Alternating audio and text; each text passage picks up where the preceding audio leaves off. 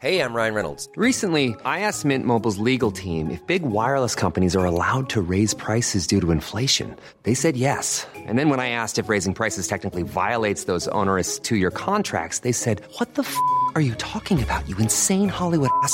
So to recap, we're cutting the price of Mint Unlimited from $30 a month to just $15 a month. Give it a try at mintmobile.com slash switch. $45 up front for three months plus taxes and fees. Promo rate for new customers for limited time. Unlimited more than 40 gigabytes per month. Slows. Full terms at mintmobile.com. Heraldo Radio. La HCL se comparte, se ve y ahora también se escucha. Inicia las noticias de la tarde con Jesús Martín Mendoza en Heraldo Radio.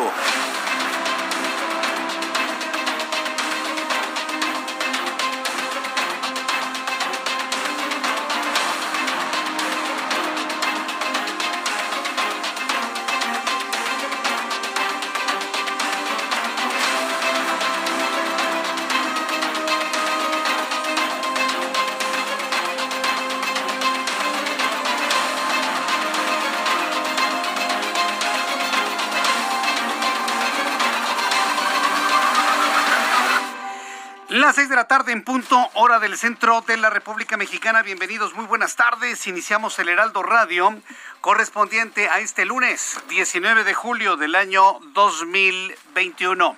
Me da mucho gusto saludarle a nombre de este gran equipo de profesionales de la información. Le invito a que le suba el volumen a su radio, que le tengo la información más importante hasta este momento.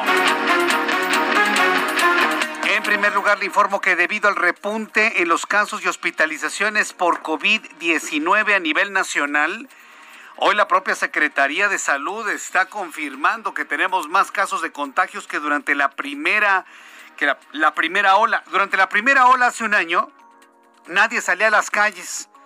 Y ahora en la segunda ola, que, la, perdón, la tercera, que es mucho más fuerte que la primera, todo el mundo está en las calles. Que alguien me lo explique.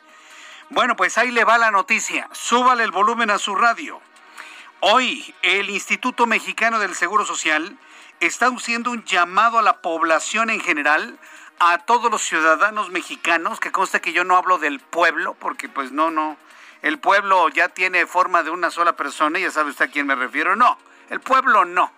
No, me refiero a los ciudadanos, a los habitantes de este país.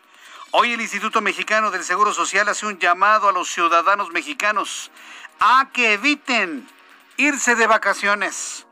Yo sé que es un poco tarde, que muchas personas ya se han ido a las playas y a lugares de recreación y de veraneo, pero hoy el Instituto Mexicano del Seguro Social está haciendo un llamado a toda la ciudadanía mexicana a que no salgan a ningún lugar de vacaciones durante este verano con el objetivo de romper con las cadenas de contagio y explicó que en caso de viajar a otra ciudad se deberán mantener medidas sanitarias conforme a la situación epidemiológica del lugar de destino. Pero la recomendación es que usted no salga de su casa, que no salgan. Ya estamos vacunados, Jesús Martín, ni vacunados, ni vacunados. Los vacunados se contagian y se enferman. Los vacunados se contagian y transmiten el virus.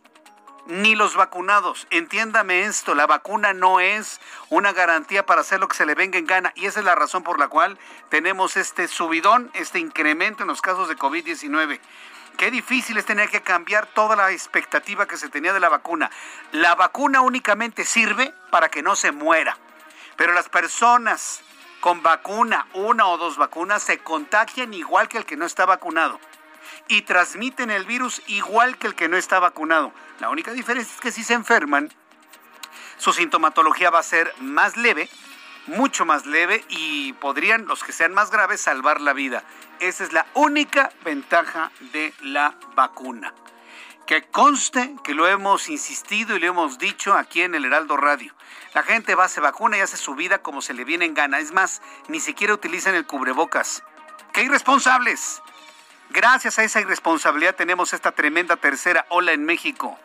Hoy el Instituto Mexicano del Seguro Social les está diciendo no salgan de vacaciones, ni vacunados, ¿eh? Ni vacunados. Se trata de romper las cadenas de contagio y yo le invito para que me lo comparta, me comparta su punto de vista a través de YouTube en el canal Jesús Martín MX, en donde estoy recibiendo todos sus comentarios a esta primera noticia. También le informo que el Instituto Nacional Electoral informó este lunes que iniciará una investigación sobre la posible venta de información del padrón electoral que incluye al menos 91 millones de mexicanos. Mira, a mí ni me sorprende. Siempre hay dentro del, del Instituto Nacional Electoral algún corrupto que por unos cuantos pesos, porque dijera, bueno, se los pagan muy bien, hambre, por unos cuantos pesos venden la información del padrón electoral. No es la primera vez que ocurre. Dice el INE que lo va a investigar. Si el resultado de la investigación es igualita a las anteriores veces, mejor que ni haga nada, porque no van a hacer absolutamente nada. Mientras tanto, el Tribunal Electoral del Poder Judicial de la Federación exhortó al presidente de este país a modificar el contenido de sus conferencias matutinas para evitar pronunciarse sobre partidos políticos y no difundir propaganda gubernamental con el objetivo de respetar la veda de cara a la consulta popular programada para el próximo 1 de agosto. La Unidad de Inteligencia Financiera, la UIF de la Secretaría de Hacienda y Crédito Público, impugnó la decisión de la Fiscalía General de la República de cerrar el caso del magistrado presidente del Tribunal Electoral del Poder Judicial de la Federación, José Luis Vargas, por enriquecimiento ilícito y presentó una nueva denuncia por una red de empresas fachadas con la que el magistrado y un familiar triangularon depósitos en el extranjero.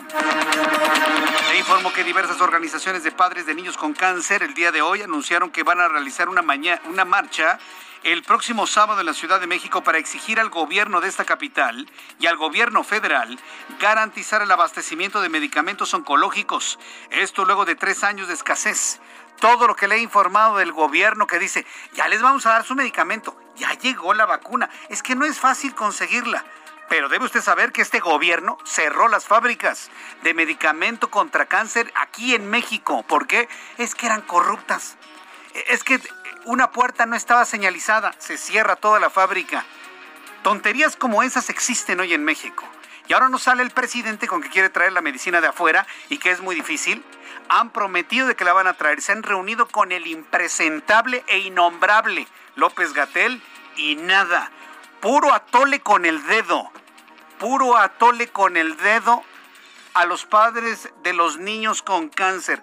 Bueno, cansados de tanta mentira, cansados de tanto engaño, se van a volver a manifestar el próximo sábado para exigirles den los medicamentos para sus hijos. Y le que un automovilista embistió a un grupo de personas en una zona peatonal en la ciudad española de Marbella. En el Heraldo Televisión le presenté las imágenes del momento en el que el tipo, no drogado, ¿eh? No borracho, embistió y mató al menos a 14 personas. El conductor fue detenido. Hasta el momento reportan al menos nueve heridos, entre ellos alguna una mujer que se encuentra sumamente grave. Le corrijo, estoy hablando de 14 lesionados. No mató a 14, 14 lesionados. En este dato tengo nueve, pero el más actualizado es de 14 personas lesionadas. El individuo fue detenido, le digo, sorprendentemente no estaba ni bajo los influjos de droga o de alcohol. Son las 6 de la tarde con 8 minutos hora del centro de la República Mexicana. Vamos con nuestros compañeros eh, corresponsales en la República Mexicana. Y empiezo con Leticia Ríos en el Estado de México. Adelante Leti, ¿qué información nos tienes? ¿Qué tal, Jesús Martín? Buenas tardes. Muchas gracias. Pues para avisarte que que ante el regreso del semáforo amarillo en el Estado de México, las 1.200 empresas grandes que existen en la entidad, con más de 250 trabajadores, reforzaron sus protocolos de seguridad con acciones como la aplicación semanal de pruebas rápidas de COVID-19 entre su personal, así como el regreso al home office en áreas administrativas para evitar la propagación del virus, aseguró Laura González. La presidenta del Consejo Coordinador Empresarial del EDOMEX señaló que por lo menos la mitad de la planta laboral de las empresas grandes está siendo revisada desde hace dos semanas a través de estas pruebas rápidas de manera preventiva, con lo que se busca evitar un contagio masivo entre los trabajadores mexiquenses. En el caso de los medianos y pequeños negocios que no pueden pagar dichas pruebas, se incrementó la difusión para que sus colaboradores acudan a hacerse las pruebas a módulos del Instituto de Salud del Estado de México ante cualquier sospecha de contagio por presentar síntomas o haber estado en contacto con una persona positiva de acuerdo con los datos de la Secretaría de Salud del EDOMEX, actualmente se realizan en la entidad un promedio de 13 mil pruebas rápidas diarias. La dependencia precisó que de diciembre a la fecha se han efectuado más de un millón quinientas mil pruebas entre los mexiquenses. Y Jesús Martín, otra acción que están eh, realizando las empresas del Estado de México es que están llevando a sus trabajadores en grupo a los módulos de vacunación contra COVID-19 a fin de que reciban las dosis independientemente del municipio donde vivan. Esto en coordinación con las autoridades estatales y federales. Hasta aquí mi reporte, Jesús Martín. Muchas gracias por esta información, Leti Ríos. Gracias, buenas tardes. Leticia Ríos, nuestra corresponsal en el Estado de México. Nos vamos directamente hasta Michoacán con Charbel Lucio. El Papa Francisco habría enviado un mensaje de pacificación a los michoacanos. Adelante, Charbel. ¿Qué tal? Buenas tardes. Así es, el Papa Francisco, a través del obispo de Apatzingán, Cristóbal Asensio García, envió un mensaje de paz a la población de Tierra Caliente, Michoacana, que vive en el terror por la inseguridad y la violencia que genera en esta zona la rivalidad entre dos grupos delictivos. Este mensaje que había sido escrito el 11 de julio y que el padre Cipriano Sánchez Villanueva compartió a los feligreses durante la celebración de la misa del domingo en la Villa. En este mensaje, el sumo pontífice dijo al obispo de Apatzingán estar al tanto de los sucesos violentos que ocurren en la región de Tierra Caliente por la pugna entre los grupos rivales de narcotraficantes. El Papa Francisco dijo comprender el sentimiento de desánimo y la sensación de impotencia que padecen los pobladores, pero les dijo que no están solos y que sus oraciones están con la gente de estos pueblos. El jefe del Estado de la Ciudad del Vaticano también pidió a la comunidad de contrapesar la violencia que se vive en sus comunidades con amor, misericordia y el perdón y a las autoridades eh, pues las invitó a generar un ambiente en el que los jóvenes puedan desarrollarse sin tener que caer en la tentación de sumarse a las filas de la delincuencia organizada. Esa es la información. Gracias por la información. Seguimos pendientes. Nuestra corresponsal en el estado de Michoacán, le tendré con nuestra, nuestra corresponsal más información en cuanto esta surja. Ya son las 6 de la tarde con 11 minutos. Vamos con nuestros compañeros reporteros urbanos, periodistas especializados en información de ciudad. Daniel Magaña, gusto en saludarte. ¿En dónde te ubicas? ¿Qué tal, Jesús Martín? Eh, muy buenas tardes, saludamos con agrado. Pues nosotros nos ubicamos en la zona de la Avenida Universidad. Para las personas que se desplazan en dirección hacia la zona de viveros, encontramos algo de carga vehicular precisamente en esa incorporación de Miguel Ángel de Quevedo. Una tarde pues nublada, Jesús Martín, pero aún eh, sin lluvia en toda esta zona. No descartamos en los próximos minutos que, bueno, pues sí ya empiecen a caer las primeras gotas en cuanto a las condiciones viales, sobre todo para incorporarse pues esta tarde hacia la zona también un poco más adelante del eje 8 Sur, José María Rico, en su tramo José María Rico. Pues el avance es bueno a partir de este punto pues de algo de conflicto que te comento que es la incorporación o para poder cruzar la zona del circuito interior en el tramo de pues Río Miscuac. Este reporte, Jesús Martín, muy buenas tardes. Muchas gracias Daniel Magaña, que tengas buena tarde. Continuamos atentos. Continuamos atentos y ahora saludo a Alan Rodríguez. Estimado Alan, gusto en saludarte. Buenas tardes. Hola, ¿qué tal Jesús Martín? Amigos, muy buenas tardes. Tenemos el reporte de vialidad desde la avenida Paseo de la Reforma en su tramo norte, a partir del eje 1 norte y en la zona de Violeta, en la, a la altura de la colonia Guerrero, se estuvo registrando esta tarde un bloqueo por parte de vecinos de la vecindad marcada con el número 17 de esta avenida. Ellos estuvieron demandando la presencia de trabajadores de la Comisión Federal de Electricidad ante la suspensión del servicio que han vivido desde el pasado sábado. Ya son varios días sin que ellos tengan energía eléctrica, por lo que comentan que se les han echado a perder algunos de sus alimentos y que sus labores del día a día se han complicado. Afortunadamente ya llegaron trabajadores a este punto y hace unos minutos acaban de concluir con la reparación de la zona de la electricidad, por lo cual ya los vecinos han liberado la circulación para quienes se desplazan hacia la zona centro de la capital. En el sentido contrario, a partir de Bucareli y hasta el cruce con el eje 2 norte, la circulación en estos momentos es constante. Por lo pronto, Jesús Martín, el reporte que tenemos. Muchas gracias por esta información, Alan Rodríguez. Continuamos al pendiente, gracias. Estamos en el resumen del Heraldo Radio a esta hora de la tarde. Le saluda Jesús Martín Mendoza y ahora voy con mi compañero Augusto Atempa. ¿En dónde te ubicamos, Augusto? Buenas tardes. Jesús Martín, excelente tarde. Te platico que hace unos instantes ocurrió un terrible accidente entre un motociclista y una ambulancia de la Secretaría de la Defensa Nacional. Es que esta ambulancia circulaba sobre la avenida Xola y en el cruce con Doctor Vertis eh, se pasó al alto y eh, vistió no solo a este motociclista, sino a dos vehículos más. Eh, tuvieron que llegar los servicios de emergencia y confirmaron la muerte del motociclista. Los otros dos vehículos permanecieron en el lugar, pero la ambulancia se dio a la fuga y los elementos de la Secretaría de Seguridad Ciudadana la detuvieron hasta Calzada de Tlalpan. Estamos hablando de más de tres kilómetros de distancia que eh, logró escapar. Estos dos tripulantes de la ambulancia fueron presentados ante el Ministerio Público, mientras que pues los elementos de la Fiscalía General de Justicia llegaron al sitio para eh, recabar la información, levantar el cuerpo y reabrir la circulación que se vio afectada sobre Doctor Bertis y Shola. Jesús Martín, mi reporte. Correcto, gracias por la información.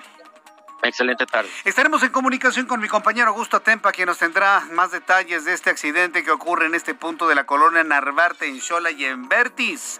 Cuando el reloj marca las 6 de la tarde con 14 minutos, así iniciamos nuestro programa de noticias. Y en este 19 de julio es importante recordar qué, recordar qué es lo que ocurrió un día como hoy en México, el mundo y la historia. Abraham Arriola. Amigos, excelente inicio de semana. Esto es un día como hoy en la historia. 19 de julio. Año 64. En la ciudad de Roma comienza el gran incendio.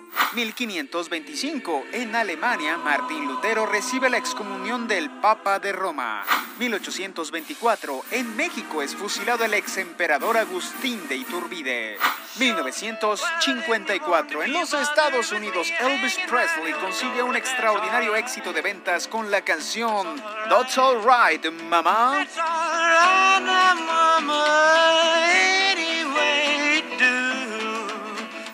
1978 en España se despenaliza el adulterio.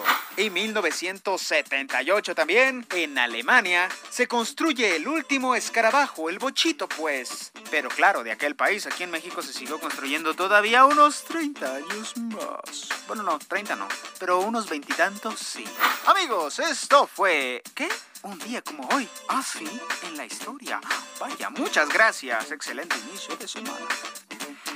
Igualmente, Abraham Arreola, excelente inicio de semana. Muchas gracias por tus efemérides y saludos a quienes cumplen años, a quienes están festejando, quienes están graduando, quienes están terminando su ciclo escolar. Quiero reiterar esto para las personas que nos acaban de sintonizar. La primera noticia del día de hoy es este llamado del Instituto Mexicano del Seguro Social. Es el llamado del Instituto Mexicano del Seguro Social a no salir de vacaciones de verano. Yo sé que hay personas que ya tienen su plan, yo sé que hay familias que quieren irse a la playa.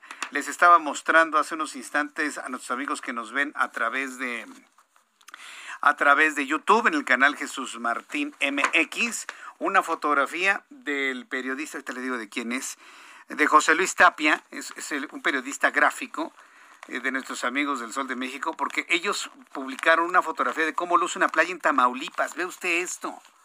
O sea, ni en la Semana Santa, ni en Sábado Santo, donde todo el mundo piensa que bañándose en el mar, este, se les borran los pecados y no sé qué tantas cosas piensan algunos. Bueno, ni en la Semana Santa se ve esto.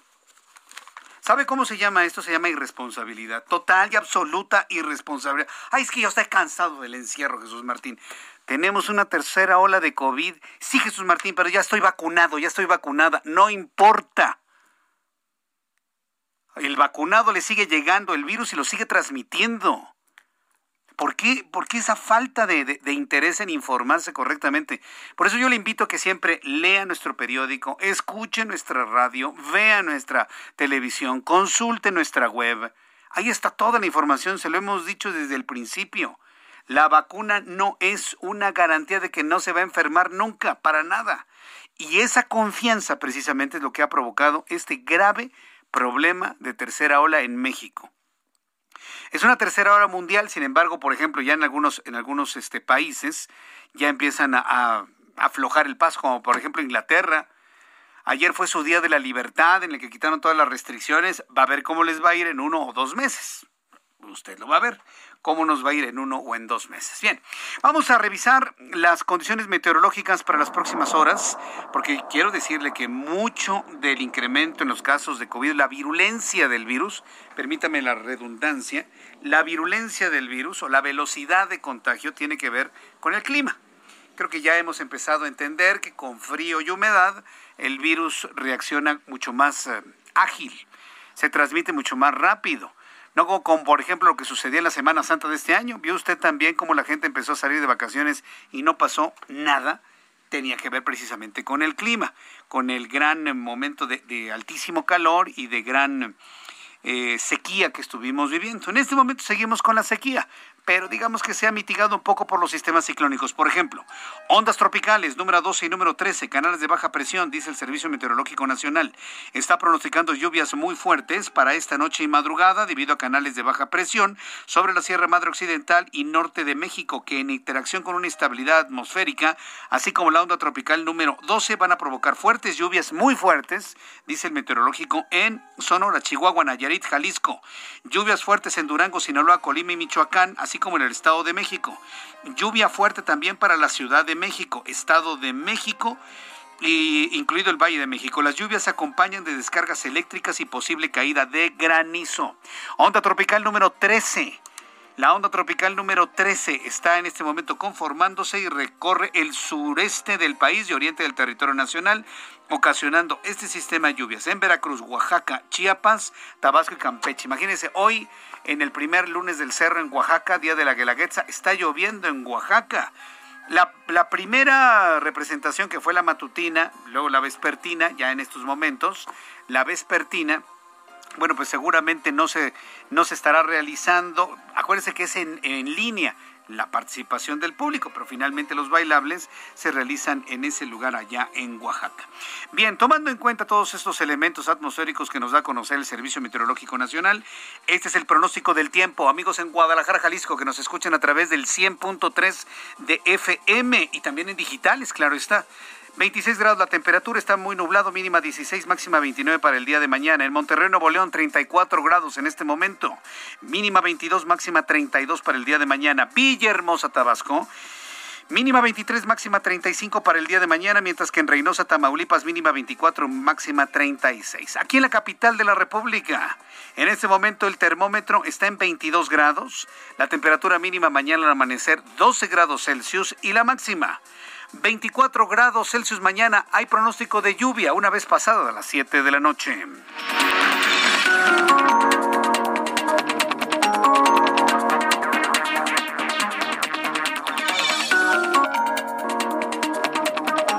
Ya son las 6 de la tarde con 21 minutos hora del centro de la República Mexicana. ¿Alguien se sorprende?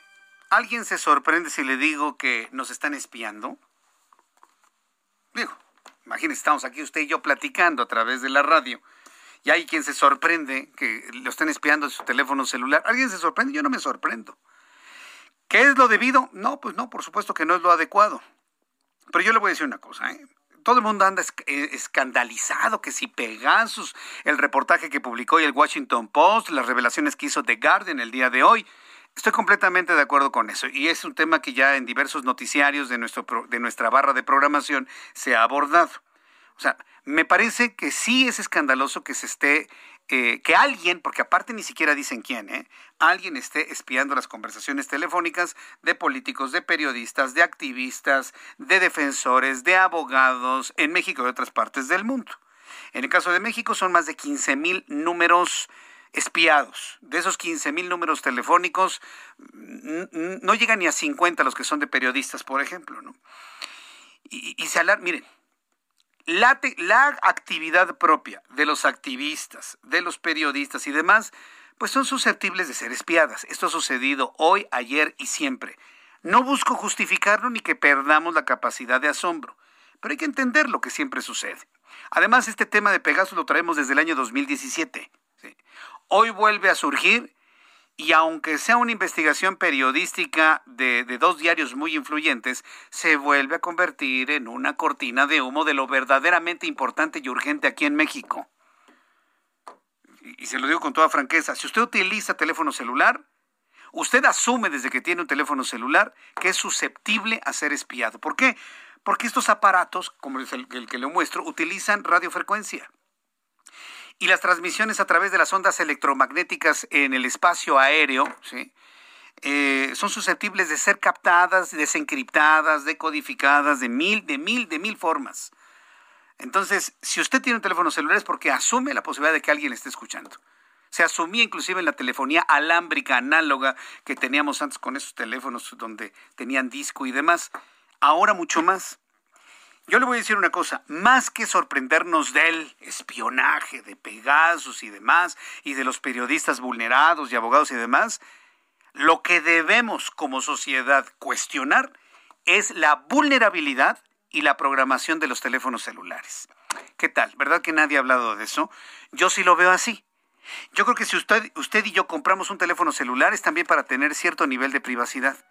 Y si las empresas fabricantes no nos están dando niveles de privacidad, yo sí le digo, esto es denunciable en tribunales de Estados Unidos. Ah, claro, por supuesto. Y a ver de cómo nos toca.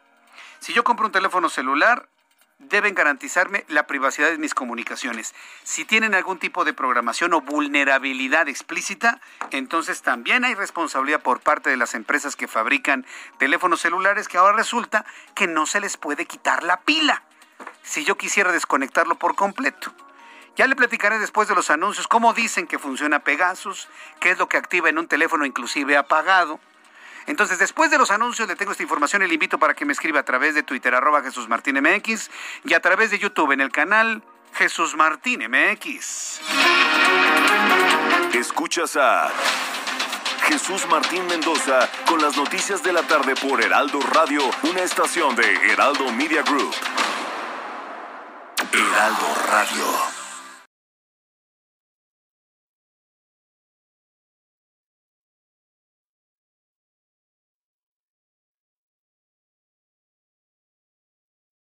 Heraldo Radio. Escucha las noticias de la tarde con Jesús Martín Mendoza. Regresamos.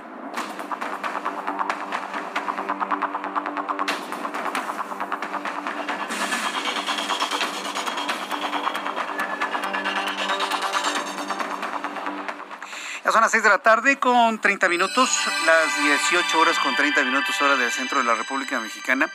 Platicaba con nuestros amigos a través de, de, de, de YouTube, déjenme, ya, de nuestro canal de YouTube. Estamos en el canal Jesús Martín MX, también en la página de internet del Heraldo, www.heraldodemexico.com.mx, a través de nuestra aplicación. Estaba platicando sobre las bolsas de Faraday. Platicábamos de Michael Faraday y los descubrimientos en materia de electromagnetismo que, le hizo, que él hizo. Y bueno, pues los descubrimientos de cómo un entramado de alambre puede eh, limitar o evita el ingreso de ondas electromagnéticas, que es a través de las cuales, eh, aunque estén codificadas de manera digital, ¿sí? pueden ingresar un teléfono celular para saber en dónde se encuentra, activar, activar alguno de los dispositivos.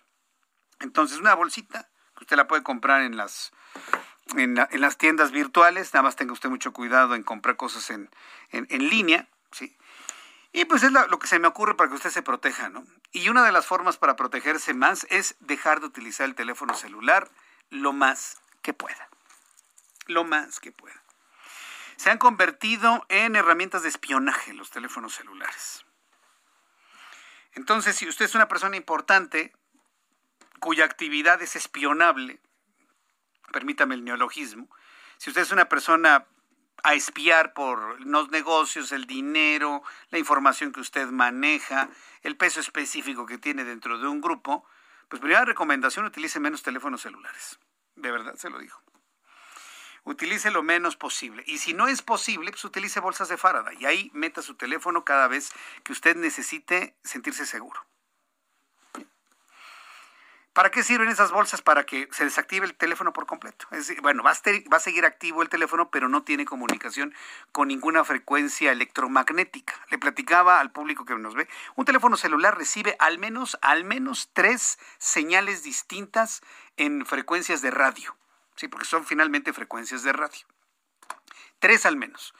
Una con la que nos comunicamos para llamadas telefónicas, que ya mucha gente no utiliza. Ya mucha gente no le gusta hablar por teléfono. Una es esa, la de las líneas telefónicas. Otra es la del Bluetooth. ¿sí? Otra es la del Bluetooth, que por la frecuencia y por la calidad en la transmisión de datos, pues utiliza distancias muy cortas. El Bluetooth tal vez no, no, no nos preocuparía tanto. Otra es por donde se transmiten sus datos. Es una señal que va paralela a la línea de la del, perdón, de la telefonía. Por donde se transmiten sus datos. Y una cuarta, mire, ya me acordé la cuarta, la del GPS. El GPS, que no es otra cosa más que una transmisión entre el teléfono celular y un satélite, también utiliza ondas de radio, de radiofrecuencia en diferentes frecuencias. La forma para evitar que esas ondas de radio incidan o salgan de un teléfono celular es envolverlo en una bolsa de Faraday. Es la única forma. Desde que la tecnología ahora le impide quitarle las baterías o las pilas, pues ahora es imposible hacerlo, a menos de que lo rompa el teléfono. Pero hubo un tiempo en el que los teléfonos celulares, usted les quitaba la tapa de atrás, quitaba la pila y ya el teléfono quedaba completamente desactivado. ¿Saben dónde tenían esa práctica? Y se lo platico a los, a los chavos. Le voy a decir en un lugar donde había la práctica de quitar la pila al celular, en la Embajada de los Estados Unidos. Cuando se empezó a sofisticar la telefonía celular, en algunas ocasiones yo llegué a ir a la Embajada de los Estados Unidos y uno de, los protocolos, y si lo hacen ellos es por algo, porque saben bien cómo funcionaban en ese entonces los teléfonos celulares, se tenía que dejar en, eh, en una gaveta, en un gabinete, pues, pero le pedían a usted, apáguelo, quite la tapa y quite la batería. Y así, sin pila, ya se lo resguardaban y se lo entregaban a la salida. Esa era la forma, para evitar, evidentemente, que la, señal de geoposición se ubicara. Ahora, un teléfono puede tener, además de la batería, otras baterías escondidas para poder garantizar su funcionamiento. Muy probablemente sí que tiene ya instalados, prefabricados algunos softwares que facilitan y vulneran el teléfono para ser espiable, yo estoy casi seguro que sí. Esa es una especulación personal. Por lo tanto, las compañías fabricantes de teléfonos celulares, desde mi punto de vista, tienen una gran responsabilidad en esto. Si fueran equipos verdaderamente seguros, ni Pegasus ni lo que sea podrían vulnerarlos. Entonces, sí es importante también que las compañías de telefonía, no las que ofrecen el servicio de telefonía, sino quienes fabrican los equipos, expliquen bien por qué son tan vulnerables. Que lo expliquen. Nadie se ha detenido a ese punto. Yo sí me detengo porque me parece que este, tipo de tecnología va a permanecer con nosotros el resto de nuestras vidas, al menos así como lo conocemos. Entonces, ¿qué le recomiendo a usted? ¿Quiere más privacidad? Bolsas de Faraday y utilice el teléfono lo menos posible lo menos posible. Ni modo. Esa es la condición. Nos van a estar espiando. Bueno, pues entonces utilicemos menos esta forma de, de, de ponernos a merced de quien quiere espiar, insisto, a quien maneja dinero, a quien maneja información, a quien es importante, etcétera, etcétera, etcétera, etcétera. Bueno, ya habiéndole dado este antecedente de todo lo que se ha platicado el día de hoy, al menos 50 personas cercanas al presidente de la República, Andrés Manuel López Obrador, estarían incluidas en la lista de Pegasus, según The Guardian. Fíjese qué interesante. Inclusive esto, esto que le estoy comentando que se publica en esta edición británica, me lo confirmó también un especialista en telecomunicaciones con el cual platiqué en el Heraldo Televisión. ¿Quién compra o quién adquiere este tipo de, de, programas de espionaje? Y me dice, los gobiernos, los ejércitos, los gobiernos y demás.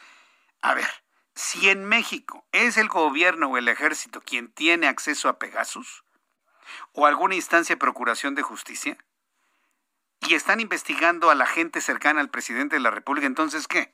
¿Ante qué estamos? ¿Está durmiendo con el enemigo, el presidente de la República? ¿Está recibiendo fuego amigo? ¿Cómo se entiende que el mismo gobierno espía a la gente cercana al presidente de la República? No se entiende bajo ninguna circunstancia. Pero bueno, la información dice lo siguiente, al menos 50 personas cercanas al presidente Andrés Manuel López Obrador, incluyendo a su esposa, a sus hijos, están incluidos en la lista de números telefónicos de interés de clientes de la firma israelí NSO para ser espiados a través del spyware Pegasus, revela hoy el diario británico The Guardian. Además de la esposa e hijos, la lista incluye colaboradores, incluso a un médico del presidente de la República, pero también a políticos de todos los partidos, periodistas, activistas, diplomáticos, académicos, y no lo va a poder usted creer, hasta sacerdotes. En total, la lista a la que tuvieron acceso 16 medios participantes de Pegasus Project, entre ellos The Guardian, incluye 15.000 personas en México consideradas como de interés para espionaje entre 2016 y 2017 durante la administración de Enrique Peña Nieto. Evidentemente se está hablando del espionaje en 2017. Enrique Peña Nieto era el presidente y evidentemente estaba espiando a sus oponentes. Pregunta, Sí, porque no creo que seamos tan ingenuos para creer que ya no hay espionaje. ¿Usted cree que no nos están espiando en este momento? Sinceramente, a ver, dígamelo. ¿Usted cree que no? Pero me canso, ganso, como dice el personaje que usted ya conoce. Claro que nos están espiando. Mañana, tarde y noche.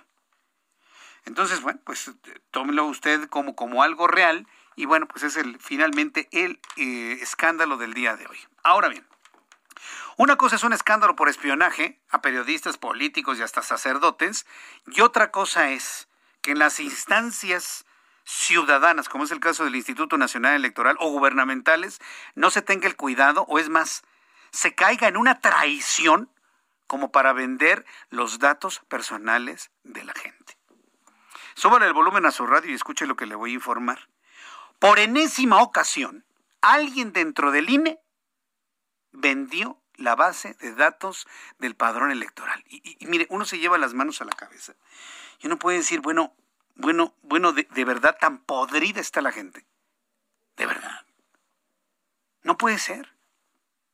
Está el INE en el hilo queriéndolo desaparecer el presidente de la República y sus más abyectos seguidores. Quieren desaparecer el INE y luego estos se ponen de apechito, como decimos popularmente. El Instituto Nacional Electoral investiga la posible venta de información del padrón electoral en la cual están los datos personales de 90 millones de mexicanos en un foro dedicado al mercado negro. En un comunicado, el órgano autónomo a cargo de Lorenzo Córdoba señaló que desde el 14 de julio detectó una publicación en un foro dedicado a la comercialización de información obtenida de manera no autorizada, que hace referencia a la venta de información presuntamente asociada al registro donde se encuentran los ciudadanos que solicitaron su credencial para votar con fotografía. El Instituto Nacional Electoral informó que interpuso el 8 de mayo de 2020 ante la Fiscalía Especializada en Delitos Electorales una denuncia por hechos que podrían constituir delitos por acceso y uso indebido de datos asociados al padrón electoral. Correcto, muy bien. Y luego, ¿qué hacemos nosotros los ciudadanos, los afectados? ¿Qué hacemos nosotros los ciudadanos, los afectados?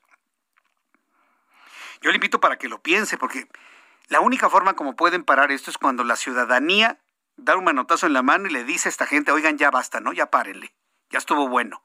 De que estés vendiendo mis datos al mejor postor. Ya estuvo bueno. Ya estuvo bueno de corrupción. Entonces, imagínense ante lo que estamos. Entonces, bueno, pues hoy conocemos esta información. ¿A dónde va a llegar la investigación? Pues la verdad no lo sabemos, pero evidentemente hay responsabilidades por parte del Registro Federal de Electores y del Instituto Nacional Electoral. Claro, es responsabilidad de ellos. Nosotros de buena fe entregamos nuestros datos para un buen resguardo. Ya había pasado. Ya en dos o tres ocasiones se ha vendido el padrón electoral en dos o tres ocasiones se ha vendido el padrón electoral.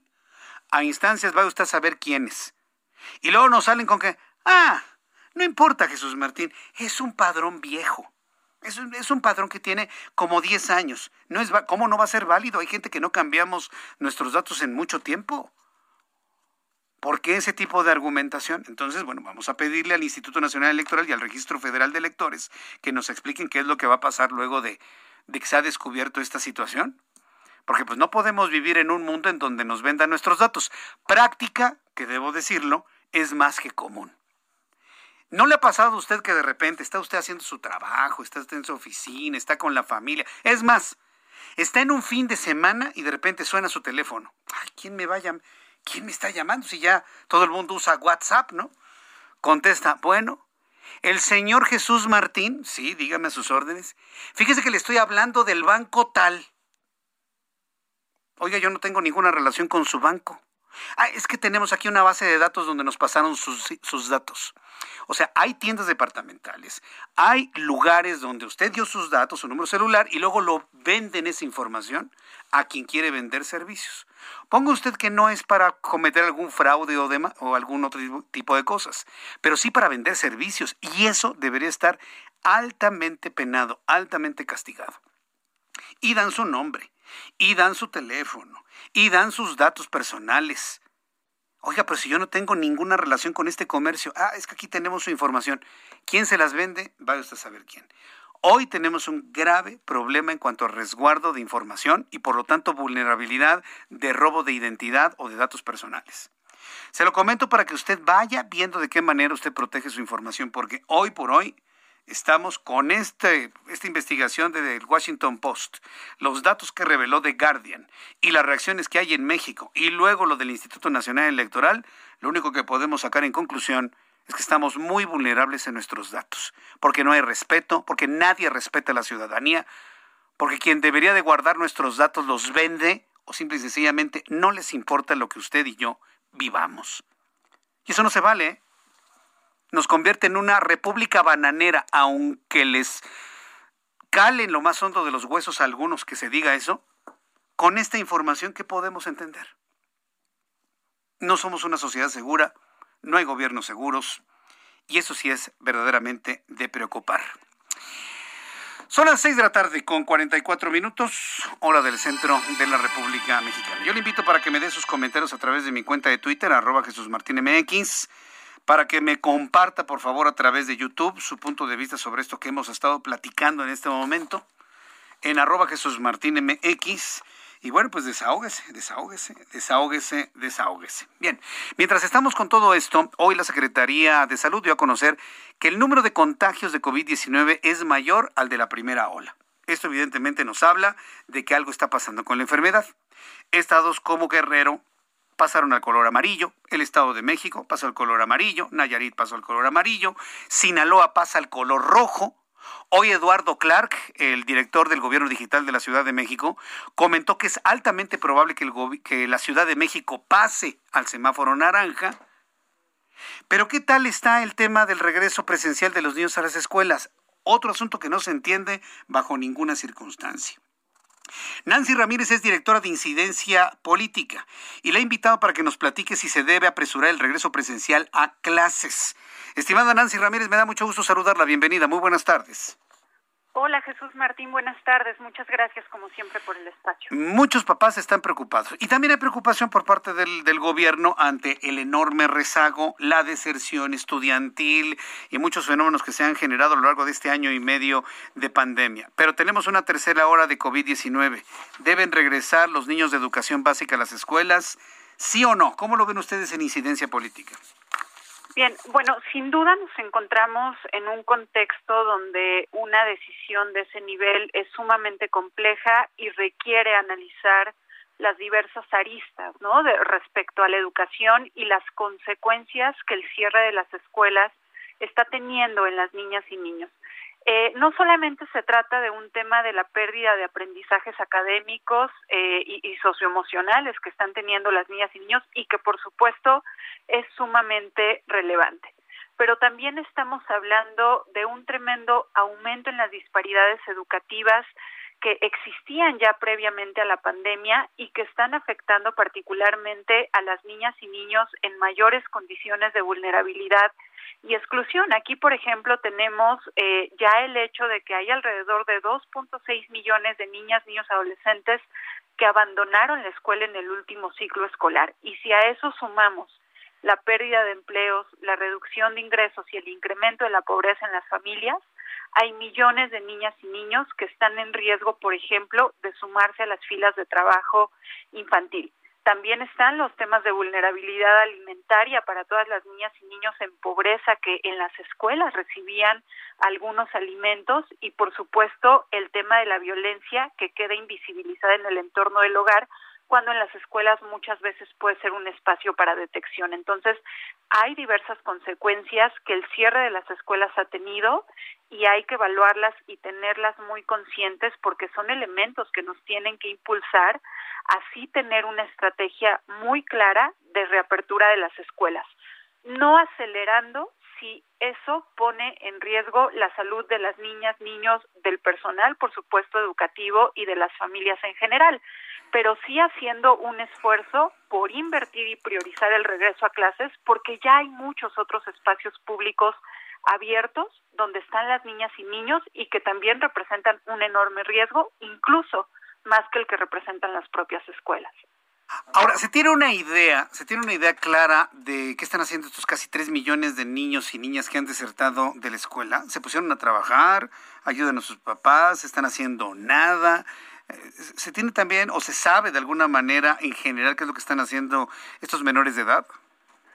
No hay información, desafortunadamente, y es por supuesto uno de los grandes llamados al gobierno federal eh, y con la colaboración, por supuesto, de los estatales, en términos de identificar claramente quiénes son estas niñas y niños que abandonaron la escuela o que están en riesgo de hacerlo y qué se encuentran haciendo. Porque justamente, eh, digamos, en una sociedad como la que vivimos, donde eh, hay una enorme cantidad, por ejemplo, de empleo informal, es probable, sin tener números certeros, pero sí es probable que niñas y niños se encuentren incluso acompañando a sus madres y padres a distintas formas de trabajo, por ejemplo, en el mercado, en los tianguis, e, es decir, hay múltiples formas en las que las niñas y niños pueden estar involucrándose ya en el trabajo y eh, habiendo abandonado la escuela, que, que es la parte eh, pues de mayor preocupación, que a veces las niñas y niños sí que ayudan en ciertas actividades eh, laborales de sus mamás, papás, por ejemplo la tiendita, el mercado, decía, pero eh, el problema es que están abandonando la escuela y que después, si no se atiende oportunamente, va a ser muy difícil que estas niñas y niños regresen y ahí evidentemente se abren nuevamente las brechas de desigualdad que prevalecen. En Podemos entender toda la desigualdad en cuanto al proceso educativo, sin embargo, se busca un regreso presencial a las escuelas cuando las mutaciones del virus están afectando a niños y a jóvenes. Me parece completamente un despropósito. Eso no pasaba hace un año, por ejemplo, pero no sabíamos cómo se estaba comportando el virus. Pero ahora lo sabemos, lo conocemos y ahora este virus contagia a niños a jóvenes y se busca un regreso, inclusive hasta casi ordenado por el presidente de la República. ¿Qué vamos a Entiendo que es, que es voluntario, los padres de familia lo decidimos, pero estamos como en un callejón sin salida. Hay muchas medidas, por supuesto, que se tienen que fortalecer y en principio el tema de la vacunación eh, se tiene que acelerar también con miras a eh, pues justamente poder facilitar que las niñas y niños regresen a las aulas, ¿no? Y, cuando hablo de vacunación, por supuesto, eh, hoy está eh, el país concentrado en garantizar la vacunación para población adulta, pero sin duda uno de los temas que se ha dejado fuera de la discusión pública eh, es justamente qué va a suceder con el tema de la vacunación para las niñas, niños y adolescentes. Además, considerando de forma prioritaria a aquellas niñas, niños y adolescentes que tienen comorbilidades, es decir, que tienen un mayor riesgo a enfermar de gravedad o incluso morir por eh, el COVID-19, ¿no? Entonces, uno de los elementos clave ahí es, por supuesto, avanzar rápidamente en el tema de la vacunación y empezar desde luego ya las discusiones respecto a la vacunación para niñas y para niños. Por supuesto, otro de los elementos clave tiene que ver con el fortalecimiento de la propia infraestructura en las escuelas, ¿no? Eh, eh, para empezar a poder pilotear de forma segura modelos híbridos, donde eh, las niñas y niños puedan asistir a escuelas que les permitan tener la sana distancia que se recomienda, es decir, que no haya salones saturados, que los salones puedan estar ventilados y por supuesto que haya corriente de agua permanentemente para que las niñas y niños puedan mantener la higiene que se requiere, ¿no? Entonces, hay medidas que se tienen que empezar a fortalecer y por supuesto, las niñas y niños tienen que ser partícipes. No podemos seguir con un sistema educativo que nunca consulta a las niñas y niños y que no les involucre en las estrategias, porque si no, ellas y ellos no se van a apropiar de esas estrategias sanitarias y entonces va a ser muy difícil poder llevar a cabo o implementar las estrategias de sanidad. Vaya que sí está complicado. Muy, muy, muy. Bueno, y el asunto no nada más es para México, ¿no? Muchos países se encuentran bajo las mismas disyuntivas. Yo quiero agradecerle a Nancy Ramírez el que me haya tomado la llamada telefónica y hacer estos comentarios que le ayudan al público a poder normarse un criterio sobre la situación que estamos viviendo en este momento. Muchas gracias, Nancy. Gracias, Jesús Martín. Buenas tardes. Gracias, muy buenas tardes. Hasta la próxima. Es Nancy Ramírez, directora de Incidencia Política. Sobre este asunto, mire, tenemos muchos, muchos problemas en México, pero si algo le preocupa, le preocupa mucho a los padres de familia, es este asunto. Hay incluso algunos papás, algunas mamás que sienten que este anuncio del regreso presencial a clases el 30 de agosto es prácticamente obligatorio. Pero no, no, no, no, no es obligatorio. Definitivamente no es obligatorio y es una decisión de cada padre de familia de mantener a sus hijos en las clases por televisión y por radio. Por cierto, a lo largo de estas semanas voy a buscar autoridades de la Secretaría de Educación Pública para que nos digan qué va a pasar en, las, los canales de televisión que hemos destinado espacios de nuestra barra programática para transmitir, para transmitir los materiales educativos de la Secretaría de Educación Pública. El Heraldo Televisión estamos sumados, como ya hay que decirlo, una de las cadenas de televisión más importantes de todo el país y de todo el mundo de habla hispana. El Heraldo Televisión ya es una plataforma de televisión de las más importantes del país y del mundo de habla hispana, que hemos eh, dedicado una de nuestras, eh, de, nuestras frecuencias a, a, la transmisión de estos materiales en el canal 10.2. Si usted se va, por ejemplo, a su televisor y sintoniza el canal 10.1, verá nuestros programas del Heraldo Televisión. Eh, en el canal 10.2 están todos los materiales de la Secretaría de Educación Pública. ¿Qué va a suceder con esos materiales eh, a partir del siguiente ciclo escolar? Yo entiendo que deberían estar preparando material precisamente para los niños que se quieren quedar en casa. Bueno, después de los anuncios, le voy a informar que hoy el presidente de México insiste en bajar el costo del Instituto Nacional Electoral. Entonces, bueno, pues eh, me parece que es una insistencia que no nada más la ha tenido el propio presidente de la República, sino otras instancias sobre lo que nos cuesta mantener a este instituto, uno de los asuntos que le han generado todo tipo de críticas. Regreso con esto, regresaré con un resumen de noticias, actualización de números de COVID-19, sus comentarios a través de mi canal de YouTube. Tenemos un chat en vivo en Jesús Martín MX. Escuchas a... Jesús Martín Mendoza con las noticias de la tarde por Heraldo Radio, una estación de Heraldo Media Group. Heraldo Radio, la H que sí suena y ahora también se escucha.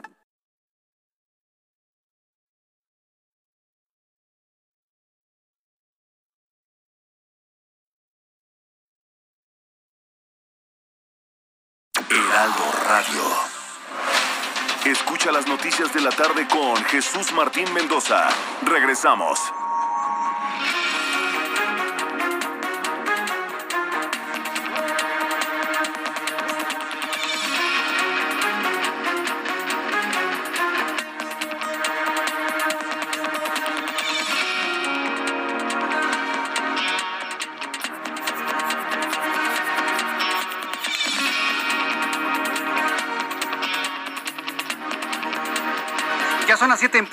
Las 19 horas en punto, hora del centro de la República Mexicana. Le presento un resumen con las noticias más importantes en el Heraldo Radio.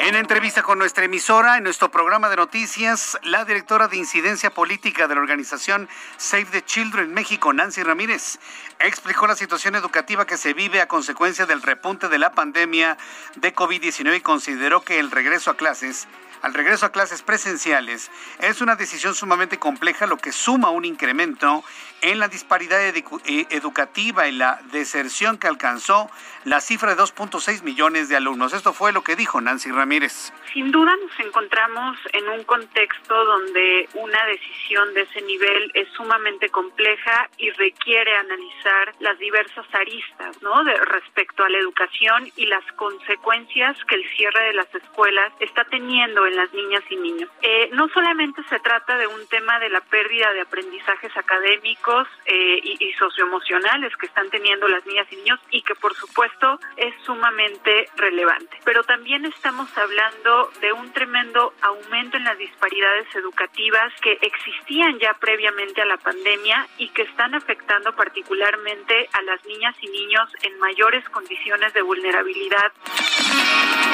La organización, la organización Human Rights Watch advirtió que la consulta popular del gobierno mexicano para, para enjuiciar o para iniciar una investigación que lleve eventualmente a un juicio a actores políticos del pasado es un circo político. Human Rights Watch califica como circo político la consulta del 1 de agosto, al señalar que la ley no se consulta y si hay pruebas en su contra, la Fiscalía General de la República debería investigar a esos actores políticos sin la necesidad de una consulta como la que está programada para el 1 de agosto. Human Rights Watch califica de circo político la consultita que se va a hacer el próximo 1 de agosto. Y por desvío de recursos públicos y lavado de más de 3 mil millones de pesos, la Unidad de Inteligencia Financiera presentó otra denuncia contra Emilio Lozoya, La acusación se hizo ante la Fiscalía Especializada en Combate a la Corrupción de la Fiscalía General de la República y es la sexta contra el exdirector de Petróleos Mexicanos, quien este fin de semana cumplió un año de haber llegado a México después de ser extraditado de España sin que hasta el momento haya pisado un juzgado o la cárcel. En más noticias, en este resumen le informo que la Fiscalía General de Justicia de la Ciudad de México anunció que ya trabaja en la identificación de las personas relacionadas directamente en la construcción y supervisión de la línea 12 del metro, así como de servidores públicos para determinar el deslinde de responsabilidades por el desplome en el tramo Tesón Colivos que cobró la vida de 26 personas el pasado 3 de mayo. Mire, lo que le dije se está perfilando. Van a meter a la cárcel a un puñado de albañiles y supervisores. Ahí va a quedar el asunto de la línea 3. Se van a ir a la cárcel un puñado de albañiles y supervisores de la obra. Va a ver usted. Ahí es donde va a terminar toda esa historia. Mientras tanto, Estados Unidos, la Unión Europea, la OTAN y otros cinco países acusaron este lunes a China de estar detrás del ciberataque global contra la empresa Microsoft perpetrado en marzo pasado, aunque no se sancionará de momento al país asiático, mientras que el presidente estadounidense Joe Biden acusó al régimen de Xi Jinping de proteger a delincuentes. Este lunes, un ataque suicida en un atestado mercado de la, del vecindario Chi de Ciudad Sadr en Bagdad, Irak, dejó al menos 35 muertos y más de 60 heridos a puertas de la celebración del festival musulmán Eid al-Adha. El movimiento Estado Islámico se atribuyó la responsabilidad por el atentado, asegurando que uno de sus combatientes hizo estallar su chalejo con dispositivos en medio de la multitud.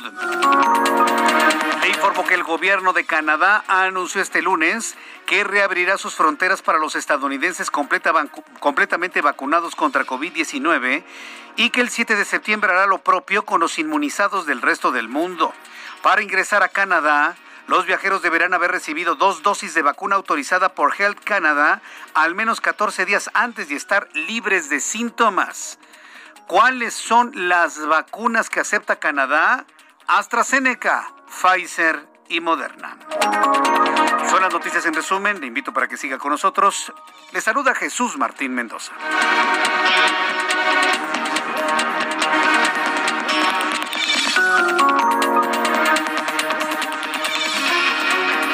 Son las 7.6, las 7.6 horas del centro de la República Mexicana. Vamos con nuestros compañeros reporteros urbanos, periodistas especializados en información de ciudad.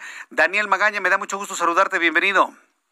Gracias, Martín. Ahora, pues, eh, muy buenas tardes. Te informamos de las condiciones vehiculares en la zona de la Avenida División del Norte. Quien avanza de las emisiones de la Glorieta de Riviera y utiliza esta vía para trasladarse hacia la zona sur, bueno, pues ya a esta hora, pues prácticamente empieza a concluir la actividad comercial a lo largo de esta avenida y esto, pues, genera que tengamos mejores condiciones viales para trasladarse, sobre todo en dirección hacia las emisiones también de la alcaldía Benito Juárez, las personas que se incorporan hacia el eje 7. Un poco más adelante, bueno, se encuentra ligera carga vehicular, esto para poder eh, cruzar o bien incorporarse hacia la zona del circuito interior, pero a partir de aquí el avance mejora sobre la avenida División del Norte para trasladarse hacia la colonia Espartaco. El eh, reporte que es Martín. Muy buenas tardes. Muy buenas tardes, gracias Daniel Magaña. Vamos con mi compañero Alan Rodríguez. Alan, ¿cómo te va?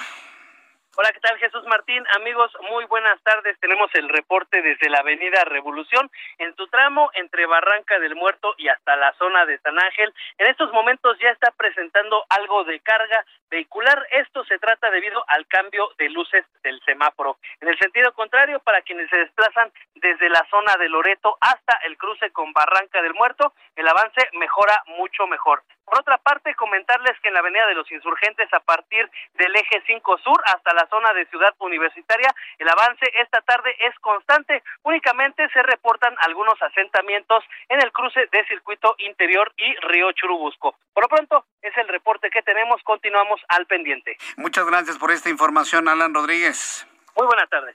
Augusto Atempa. Hola, Augusto, ¿cómo te va?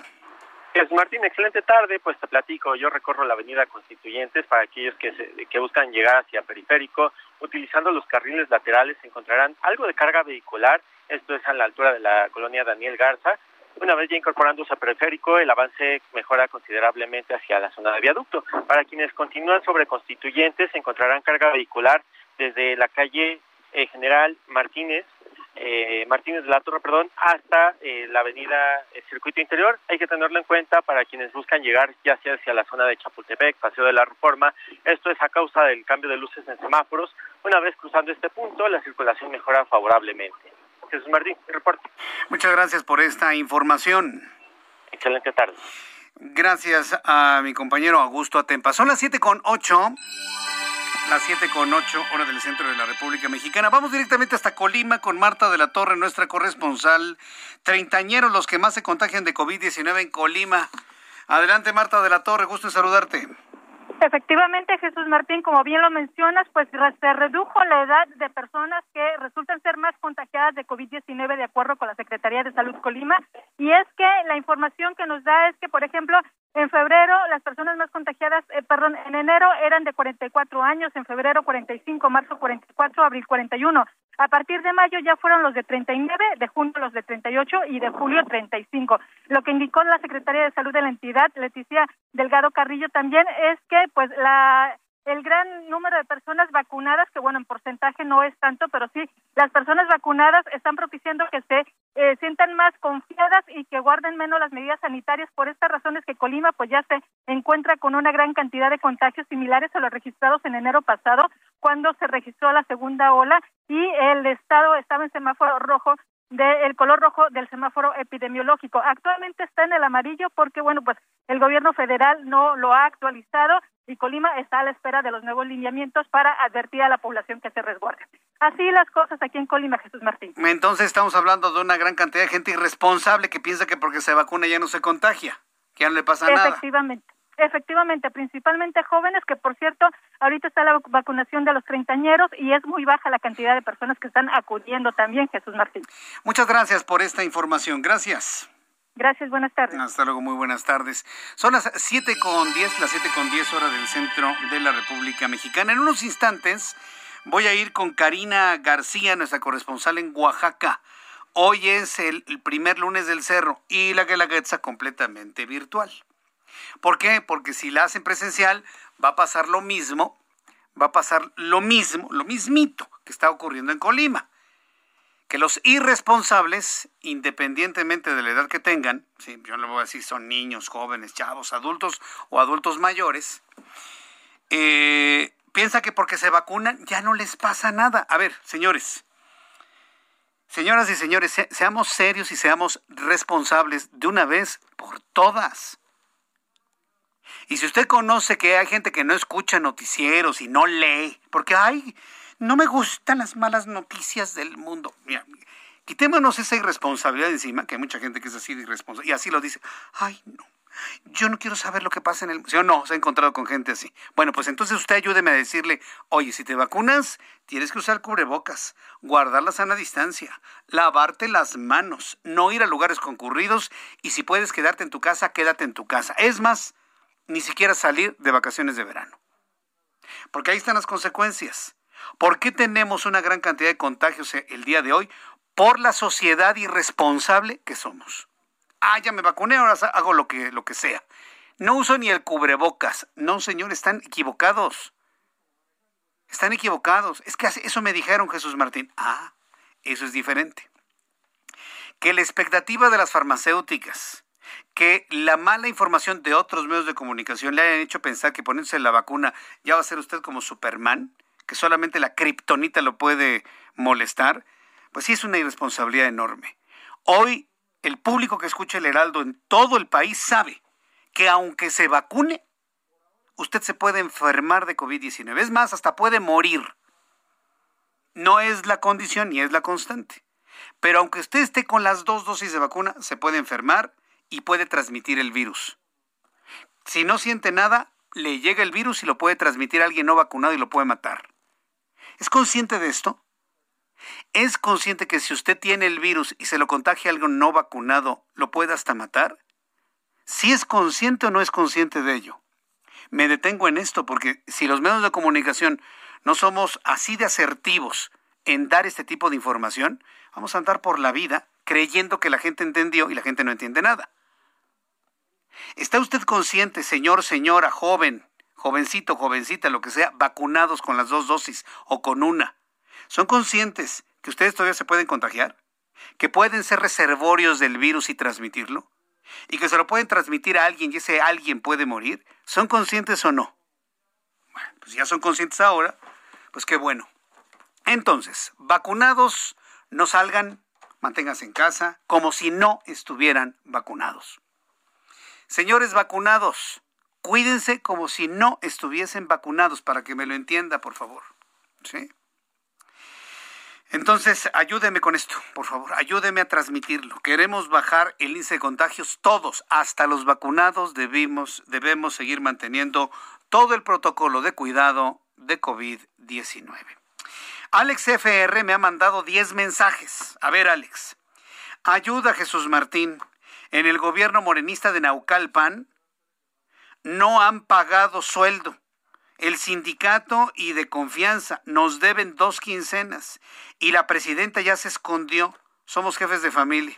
Bueno, pues vamos a ver qué es lo que está pasando en Naucalpan. Por lo pronto, hoy denunciamos aquí que nos están diciendo que a los trabajadores del municipio de Naucalpan no les han pagado, les deben dos quincenas y como ya se va la actual presidenta municipal, pues ya como que le viene guango, ¿no?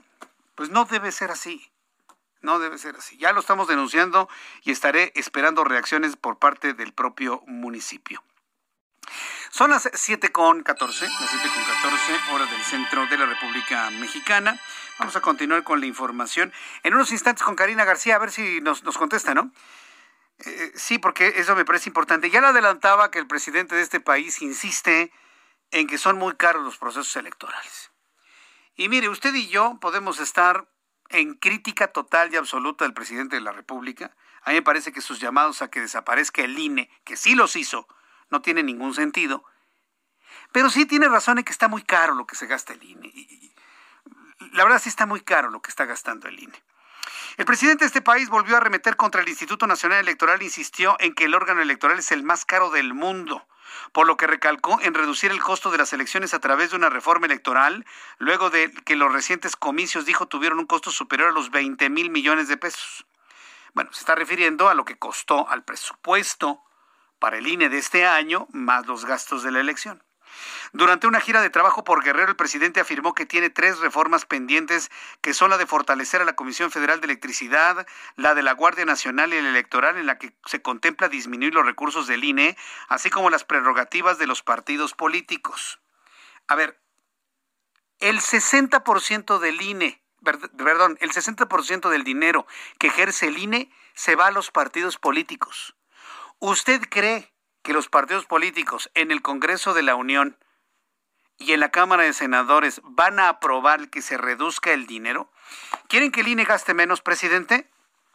Quitemos el dinero a los partidos políticos. A ver qué dice Morena. A ver qué dice Morena. Me encantaría escuchar qué dice Morena una propuesta como esta. Así lo planteó hoy López Obrador. Eh, hay que reducir el costo de las elecciones porque es mucho lo que cuesta. Es eh, el, aparato electoral más costoso del mundo, el del INE. Costaron estas elecciones en general 20 mil millones de pesos. No todo es INE, la mitad tiene que ver con los partidos, pues también hay que reducir las participaciones, las prerrogativas a los partidos.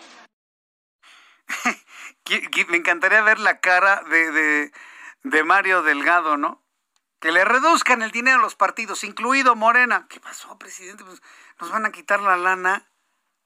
Eso lo dijo el presidente. Una forma en la que el INE puede ser mucho más eficiente es que los partidos busquen su financiamiento. El problema es ese, Precisamente por eso está el financiamiento legalizado, eh, eh, completamente eh, revisado, vamos a llamarlo de esa manera, porque si dejamos que los partidos se financien como puedan, ahí es donde puede llegar dinero del crimen organizado. Esa es la razón por la cual un organismo como el INE le tiene que destinar dinero a los partidos políticos, porque de otro modo se financian, ya sabe usted, con la tiendita de enfrente. Esa es la razón. ¿Quiere el presidente bajar el costo del INE? A ver, recomendaciones, presidente. Quítele el dinero a los partidos. Ok, bájeselo a la mitad. Y quítele al INE en una reforma, en una propuesta de reforma que finalmente lo va a hacer el Congreso de la Unión, el que el INE sea el, mayor censor de este país. ¿Sabía usted que el INE, además de organizar elecciones, está escuchando estos programas de noticias? Y tiene gente contratada, haciendo un aparato burocrático obeso completamente. Yo, lo lamento por los que están ganando dinero para sus familias haciendo esto, pero me están escuchando. Y están viendo si meto el, el anuncio de tal partido, si se cumple con la pauta acordada. Ay, si no, palo, ¿no? Sanción al programa, al medio de comunicación. Para eso no está el INE. Para eso no está el INE. El INE es para organizar procesos electorales, punto. Entonces ya hay dos elementos con los cuales se podría reducir mucho el costo del Instituto Nacional Electoral sin afectar los gastos de operación para un proceso electoral. Entonces, dos elementos que me parecen muy importantes. Dinero a partidos políticos y el dinero que se destina al monitoreo de medios de comunicación. Insisto, el INE no está para monitorear medios de comunicación. Así, eh, así hay que decirlo y dejarlo, y dejarlo planteado. Bien, son las 7.19, las 7.19 horas del centro de la República Mexicana. Miren, son de esas cosas en las que de alguna manera pues podríamos muchos coincidir en que tampoco podemos gastarnos todo el dinero habido y por haber. La Unidad de Inteligencia Financiera, la UIF, de la Secretaría de Hacienda y Crédito Público, y a cargo de Santiago Nieto, presentó ante la Fiscalía General de la República una nueva denuncia contra José Luis Vargas Valdés, presidente del Tribunal Electoral del Poder Judicial de la Federación, por enriquecimiento ilícito y posible utilización de una empresa fantasma para triangular recursos. ¿Cómo me gustaría ver la cara de José Luis Vargas Valdés? Andaba ahí, andaba ahí muy, este, muy alegre, muy contento, muy apoyador de la 4T y les bailaba y estaba en contra de lo que los otros magistrados decidían. Y mire, ¿de qué sirvió? ¿De qué le sirvió a José Luis Vargas si lo andan persiguiendo hasta por debajo de las piedras? La UIF informó a través de un comunicado que el pasado 22 de junio presentó una denuncia contra seis personas, dos físicas y cuatro morales, luego de que se identificaron operaciones financieras por montos superiores a los declarados ante posiblemente, eh, posiblemente constitutivas de delito. La Unidad de Inteligencia Financiera indicó que en el análisis realizado encontró que José Luis N., un familiar y personas físicas y morales operan instrumentos financieros y corporativos, donde se identificaron diversos depósitos en cuentas bancarias de un familiar, mismos que no guardan relación directa con lo declarado ante la autoridad hacendaria. Ah, pues ah, ahora entiendo, ¿no? Ahora lo entiendo absolutamente todo, porque esa posición de este magistrado presidente, ¿no? Hace unos, bueno, ¿cuánto fue? A las seis de la tarde con 31 minutos, el propio José Luis Vargas Valdés ha reaccionado a estas acusaciones y responde lo siguiente. A la opinión pública y medios de comunicaciones comparto esta carta sobre lo publicado el día de hoy en diversos medios informativos en relación a mi persona y mi patrimonio. Y muestra una carta en donde y muestra una carta en donde dice, el día de hoy, el periódico Reforma y posteriormente la Unidad de Inteligencia Financiera publicaron información con relación con mi persona y la legalidad de mi patrimonio. Al respecto, informo y preciso lo siguiente.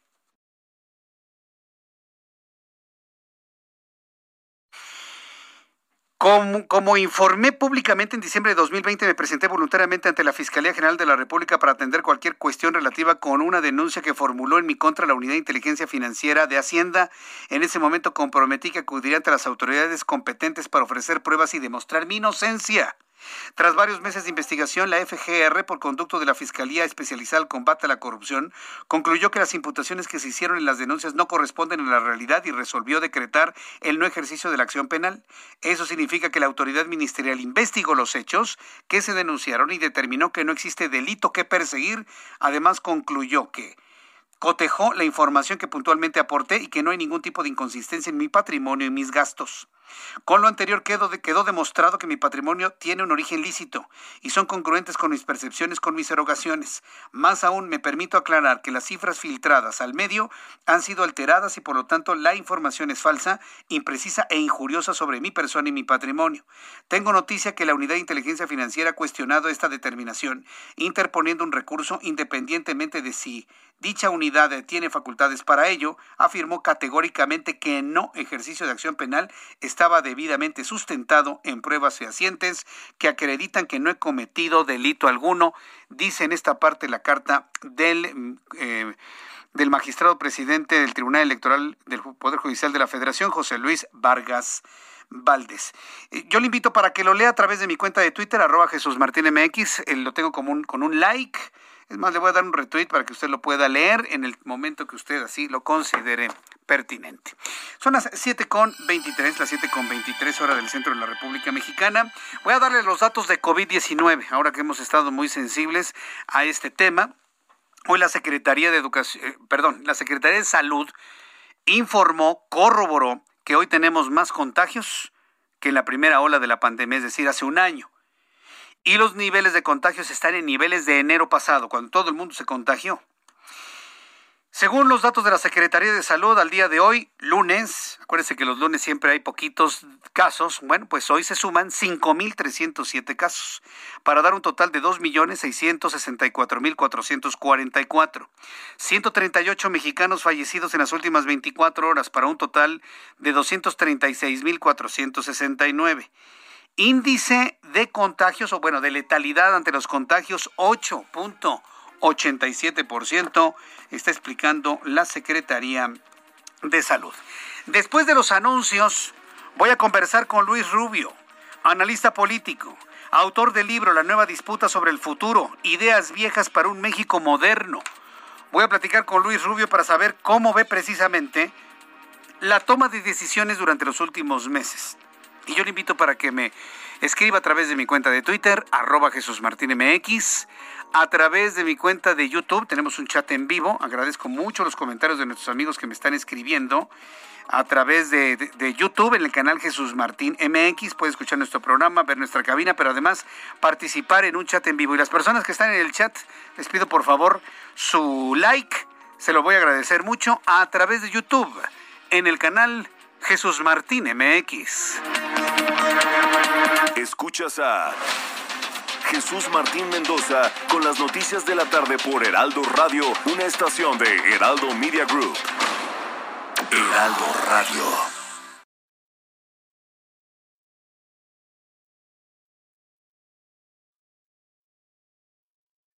Heraldo Radio. Escucha las noticias de la tarde con Jesús Martín Mendoza. Regresamos. Son las siete y media, las 19 horas con 30 minutos, hora del centro de la República Mexicana. Continuamos con toda la información aquí en el Heraldo Radio. Yo creo que todos, todos mexicanos somos conscientes que el actual presidente de México, nuestro empleado en el Palacio Nacional, quiere pasar a la historia.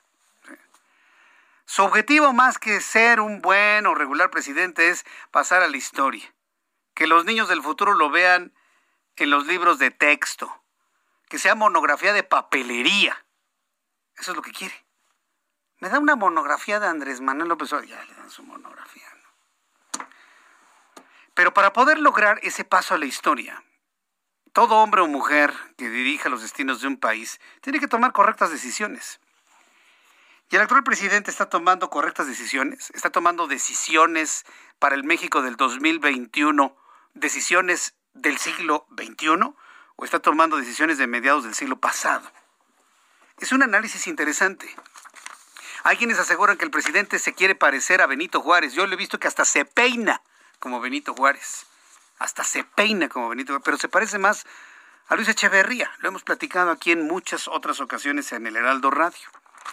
Está tomando correctas decisiones para trascender en el futuro y dejar a un México tal vez como usted y yo lo pensábamos antes del año 2018? Tengo en la línea telefónica Luis Rubio, él es analista político, él es autor del libro La nueva disputa sobre el futuro, ideas viejas para un México moderno. Estimado Luis Rubio, es un lujo tenerlo en nuestro programa de noticias. Bienvenido, muy buenas tardes. el agradecido soy yo y gracias por la oportunidad. ¿Cuál es la, el, centro del análisis de este texto que nos presenta Luis Rubio en esta ocasión? Porque tenemos un presidente en medio de una pandemia. Tanto presidente como pandemia habrán de terminar. ¿Cuál será el México que tendremos después de terminados ambos fenómenos, uno político y uno de salud? La paradoja es que la pandemia, aunque fue muy mal manejada en muchos sentidos, eh, le ha permitido al presidente no tener que responder por lo mal que estaba la economía al inicio del año pasado. Y eso ha escudado las malas decisiones del gobierno.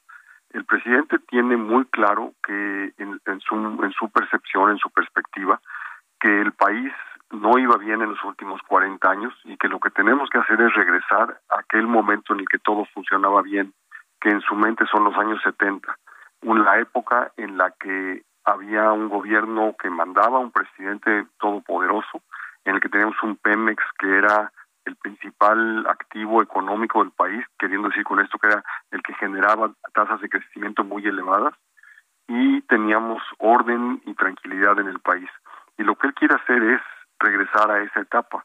Para él todas las reformas que se hicieron a partir de 1982 fueron un error, un error histórico, que lo único que han hecho es empobrecer al país y, e incrementar la desigualdad. Entonces, eh, volviendo a la pregunta que usted hacía al, inicio, eh, el, el, presidente no, no cree que tenga que hacerse una, una adecuación de sus políticas y sus estrategias para que el mexicano de a pie, el mexicano más más pobre tenga una oportunidad distinta en este en este periodo, en este en esta época en el siglo XXI, sino que al revés debemos encontrarnos, debemos retirarnos del resto del mundo para poder ser exitosos en los términos en los que estábamos entonces. Ahora bien, el, eh, la situación que, que estamos observando es que estamos prácticamente a la mitad del sexenio o bueno, de los cinco, cinco años con diez meses que durará este periodo de Andrés Manuel López Obrador, prácticamente está en la mitad. Ya es un tiempo en donde podemos advertir si tendrá éxito en esta intención o no, Luis Rubio. Bueno, lo que pasa es que los gobiernos típicamente invierten, realizan proyectos, hacen inversiones en los primeros dos o tres años que después se tratan de que se conviertan en la cosecha de su administración. En eso el presidente lo que ha hecho es tres grandes proyectos que son la refinería, el tren y el, y el aeropuerto. Eh, vamos a ver, ninguno de los tres son activos que generen mucha riqueza, ninguno de los tres son eh, grandes proyectos transformadores, más bien son proyectos que lo que hacen es eh, afianzar ciertas eh, características específicas. El aeropuerto quizá le dé un, un poco más de aire al aeropuerto tradicional de la Ciudad de México. El tren algo ayudará al, al, al, eh, al turismo de la región, pero no mayor cosa. Y la refinería, para cuando entre en función, además que va a ser mucho más cara, no va a ser particularmente útil porque la mayor parte de los automóviles eh, van a venir cada día más del lado de eléctrico. En consecuencia, no vamos a necesitar tantas gasolinas en 15 años o 20 años y una refinería pues está diseñada para durar 100 años, no no no unos cuantas no unos cuantos meses. Entonces, la inversión que ha hecho el presidente ahorita no se va a traducir en grandes desarrollos. Si a eso sumamos la decisión de las últimas semanas de llevar a cabo, como decimos los mexicanos, el destape de potenciales candidatos, eso va a llevar a una administración dentro de Morena, dentro del gobierno, cada vez más dividida, cada vez más fragmentada y cada vez menos dispuesta y capaz a tomar decisiones legislativas y políticas que ayuden a que prospere eh, las decisiones o las iniciativas del presidente. Entonces, eh, el resultado van a ser dos o tres años muy largos, muy difíciles, que no van a traer resultados muy benignos. Y esa es yo creo que la tragedia más grande que vamos a enfrentar los mexicanos. Definitivamente, con, con, un presidente que tiene su propia realidad y él cree que está haciendo las cosas bien, él considera que no nada más está bien, sino que es admirado en el mundo y que, y que está haciendo las cosas excepcionalmente bien y que está construyendo un nuevo paradigma histórico, porque desde que empezaron le han llamado a esto la 4T o la 4 transformación. Yo no me refiero así a este gobierno como 4T definitivamente, porque creo que estamos muy lejos de que este gobierno esté en un periodo como la independencia, la reforma o la revolución. Yo, yo creo que no, no hay ningún sentido en ello. Es más, es una labor de los historiadores del futuro, ¿no? Determinar si esto fue una cuarta transformación o no, Luis Rubio. Eh, las transformaciones tienen que ser desarrolladas, construidas se dan en circunstancias particulares. Eh, las transformaciones como la independencia o la reforma de, de, de, Juarista eh, o eh, el movimiento maderista, pues fueron circunstanciales en los momentos en los que había. Nosotros no estamos enfrentando algo parecido. no estamos en, una, un corte histórico grande. Pero más importante, el presidente tiene una visión de lo que quiere del país, pero no, está, no tiene una estrategia para construirla más allá de concentrar poder. Y en consecuencia eso no se va a traducir en mejoría de los estándares de vida, de los niveles de vida de la población. Además, al espantar a la inversión privada con las decisiones que ha tomado sobre el aeropuerto, sobre la cervecería de Mexicali y otras parecidas, o el, el, el, el, eh, campo eh, petrolero de, al que sacaron a la empresa Talos eh, recientemente, todo eso son malas señales para los inversionistas y no se va a traducir, por lo tanto, nuevos empleos para el futuro.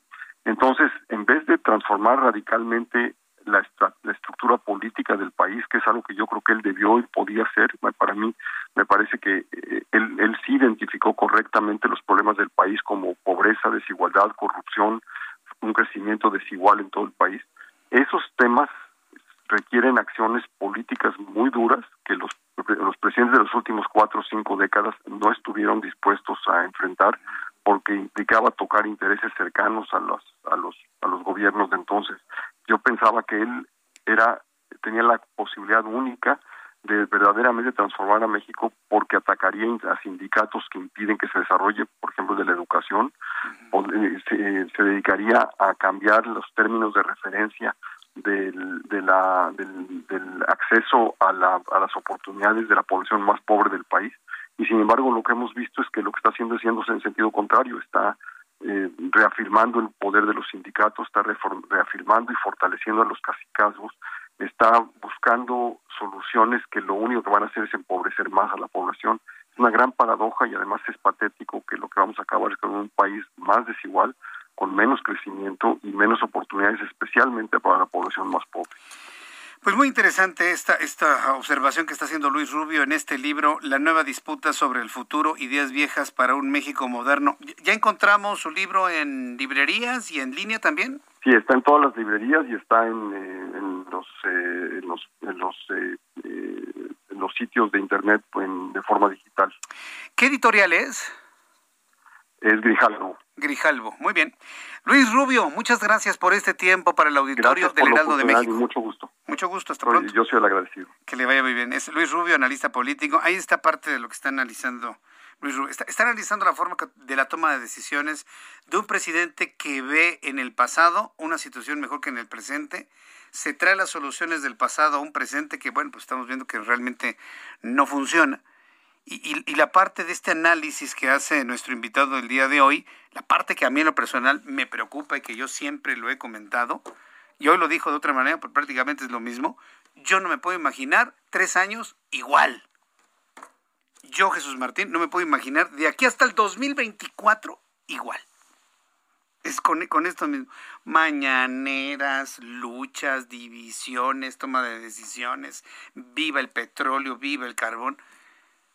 Yo no me lo puedo imaginar. Luis Rubio lo acaba de decir exactamente igual. Vienen tres años muy difíciles, muy complejos para la sociedad mexicana con la, la, eh, la, condición política que nos toca vivir hoy en día. No nos queda más que aguantar, ¿eh?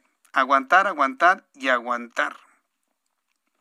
Son las 7.41, las 7.41 horas del centro de la República Mexicana. Y luego lo de la pandemia, que se suma todo el problema político y económico que tenemos, pues está afectando a varios sectores. Se busca la reactivación económica. Pero ¿será posible la reactivación económica en una tercera ola? Por ejemplo, hay un sector, al menos aquí en el centro de la, de la Ciudad de México, bueno, en todo el país, pero de manera muy interesante aquí en la capital del país, que son las discotecas, los bares, los centros de espectáculos, Finalmente, ¿qué va a pasar en esta tercera ola? Estamos en semáforo amarillo. Hoy Eduardo Clark dijo que posiblemente pasemos al semáforo naranja. ¿Eso qué va a implicar? ¿Se va a limitar otra vez eh, la asistencia a restaurantes, a bares, discotecas, centros de espectáculos? Tengo en la línea telefónica Ismael Rivera Cruces, presidente interino de la Asociación Nacional de la Industria de Discotecas, Bares y Centros de Espectáculos AC. Ismael Rivera, gusto en saludarlo. Bienvenido. Buenas tardes. Buenas tardes, Jesús. Eh, pues sí, con este tema complicado y complejo, pues sobre todo para nuestra industria, que ha sido la más afectada. Así, eh, en este momento que platicamos, cuando la Ciudad de México está en amarillo, eh, se habló de que ya se iban a abrir, luego que, no, que los iban a restringir un poco. En este momento, ¿cuál es la capacidad de operación de discotecas, bares y centros de espectáculos? Actualmente en lo que es en la capital del país eh, están totalmente cerrados los establecimientos, no tienen permiso para operar. Sin embargo, hemos estado viendo que los últimos tres, cuatro meses, y, yo en lo particular se lo he manifestado directamente a la presidenta del INVEA, la directora del INVEA, que los lugares están operando de forma clandestina. En combinación, no todos, evidentemente, algunos eh, lugares, principalmente en Tlalpan, Coyoacán y Cuauhtémoc, se ha visto que, que los lugares han estado abriendo de forma clandestina a puerta cerrada y bueno, pues, al parecer la autoridad nunca se dio cuenta de esto, de esos tres, cuatro meses, y siguen operando todo este fin de semana, cuando está está prohibido que estén funcionando los establecimientos. Nosotros desde el inicio de la pandemia, Jesús, hemos estado eh, en contacto con, con la jefatura de gobierno y con la Secretaría de Desarrollo Económico para ver el formato del cómo podríamos llegar a abrir. Sin embargo, eh, pues no nos ha permitido el formato porque es muy difícil que estos, que estos lugares eh, la gente conserve la sana distancia dentro del establecimiento y también mantengan eh, el cubrebocas y este tipo de Esto no se va a dar. Nos llevó mucho la atención que la jefa del gobierno la semana pasada anunciaba la posible reapertura de los establecimientos a todos aquellos clientes que presenten eh, su certificado de vacunación o presenten una prueba de COVID negativa.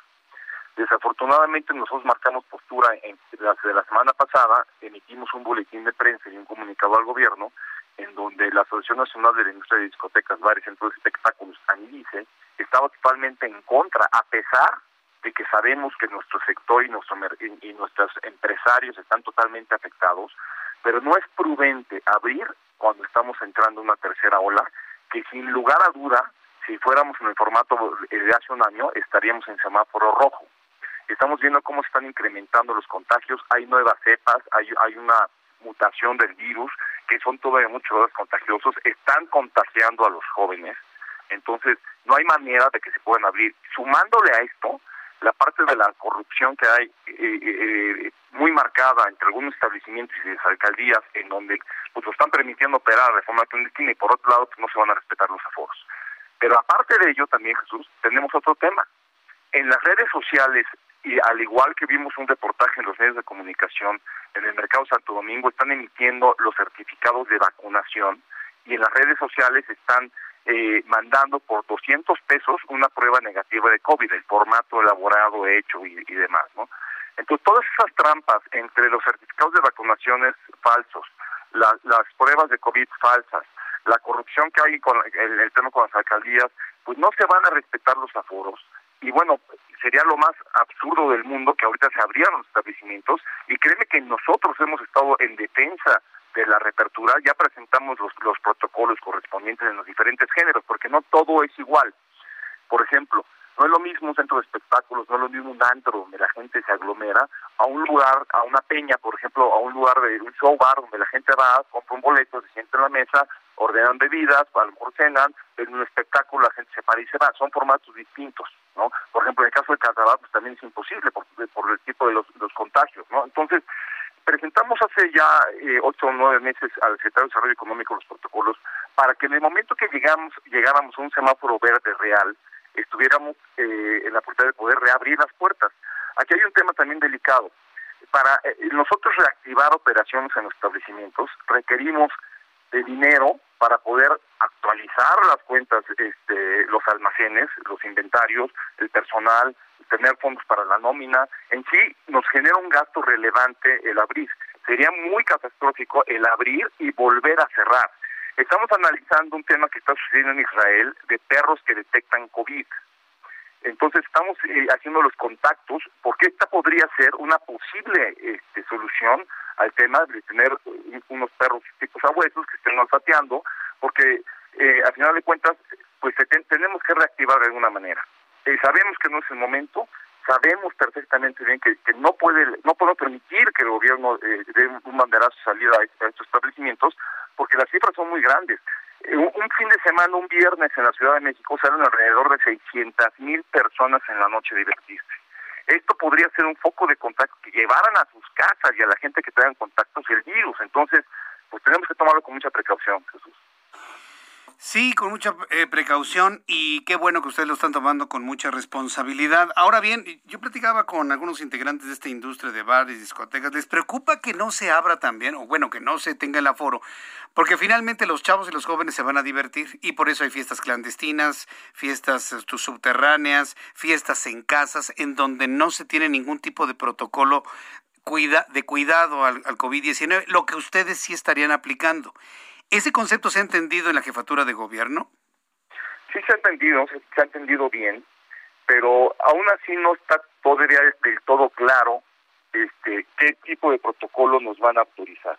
Recordemos lo que sucedió recientemente en meses pasados en Tulum, donde la gente se fue a las fiestas, las fiestas rey, porque nunca allá en Tulum cerraron, y lo que está sucediendo en Cancún, que también vienen contagios y un crecimiento potencial de contagios tremendos. Entonces, al final de cuentas, sí tenemos protocolos listos, podemos implementar muchas medidas, difícilmente estando la gente con copas en un establecimiento va a guardar una sana distancia, eso es imposible, y tampoco van vamos a poder lograr que se que mantengan el cubrebocas permanente. Por eso se había hecho la oferta de, las pruebas de COVID y, la, y los, y los certificados de vacunación, que podría ser un pasaporte para poder entrar a estos centros nocturnos, pero pues al final de cuentas si están siendo falsos y, y hay mucho que es falso, porque habrá que no lleve real, pero cómo saber qué es falso o no es falso, pues no, no, no vamos a poder determinarlo.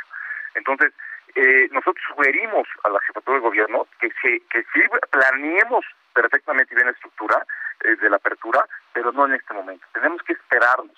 Los empresarios sabemos que están desesperados, el personal de servicios sabemos que están desesperados, eso lo tenemos clarísimo, pero este, pues no podemos abrir iniciando una tercera ola ya oficial. Estamos viendo el día de ayer 12 mil contagios nuevos, es impresionante.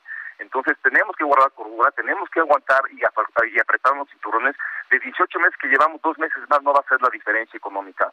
Los que ya quebraron, pues desafortunadamente ya cerraron las puertas, que es alrededor de un 30-40% del volumen que tenemos en la Ciudad de México, que son 3.600 establecimientos.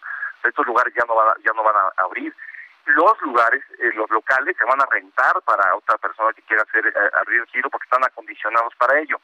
Entonces, eh, sí hay que buscar la forma de apertura lo más pronto posible, pero no entrando en la tercera ola y no con, con como autorización autorizando las las este, pruebas de COVID y falsas y, y, los certificados de vacunación. Bien, pues vamos a ver finalmente a qué acuerdo se llega con la Ciudad de México y ver cómo se va desenvolviendo el COVID, porque estamos precisamente en, en el incremento de casos en este momento. Ya rebasamos lo que sucedía el año pasado, lamentablemente. Bueno, pues estaremos en comunicación, Ismael Rivera. Cualquier situación que se tenga que informar a la opinión pública que gusta de ir a discotecas, a bares y a centros de espectáculos. Muchas gracias, Ismael Rivera. A la hora de un saludo a todo el auditorio. Saludos, hasta pronto. Que le vaya muy bien. Bueno, pues Ismael Rivera, presidente interino de esta Asociación Nacional de la Industria de Discotecas, Bares, Centros de Espectáculos. Ya le adelantaba al inicio de nuestro programa. El Instituto Mexicano del Seguro Social está recomendando a todo el público que no salgan de vacaciones. ¿Cómo, Jesús Martín? ¿Por qué nos lo impiden? Porque se están incrementando los contagios. Pero ya estamos vacunados, no importa. Los vacunados también se contagian y también contagian a otras personas. Y por favor, acepte esto que le estoy diciendo porque es la verdad. Yo estoy aquí para informarle las cosas como son. Yo entiendo que varias personas sentirán frustración. Finalmente usted tome la decisión que crea pertinente para su vida, para su familia, para lo que usted crea conveniente. ¿Sí? Entonces es algo importante que tengo que transmitirle.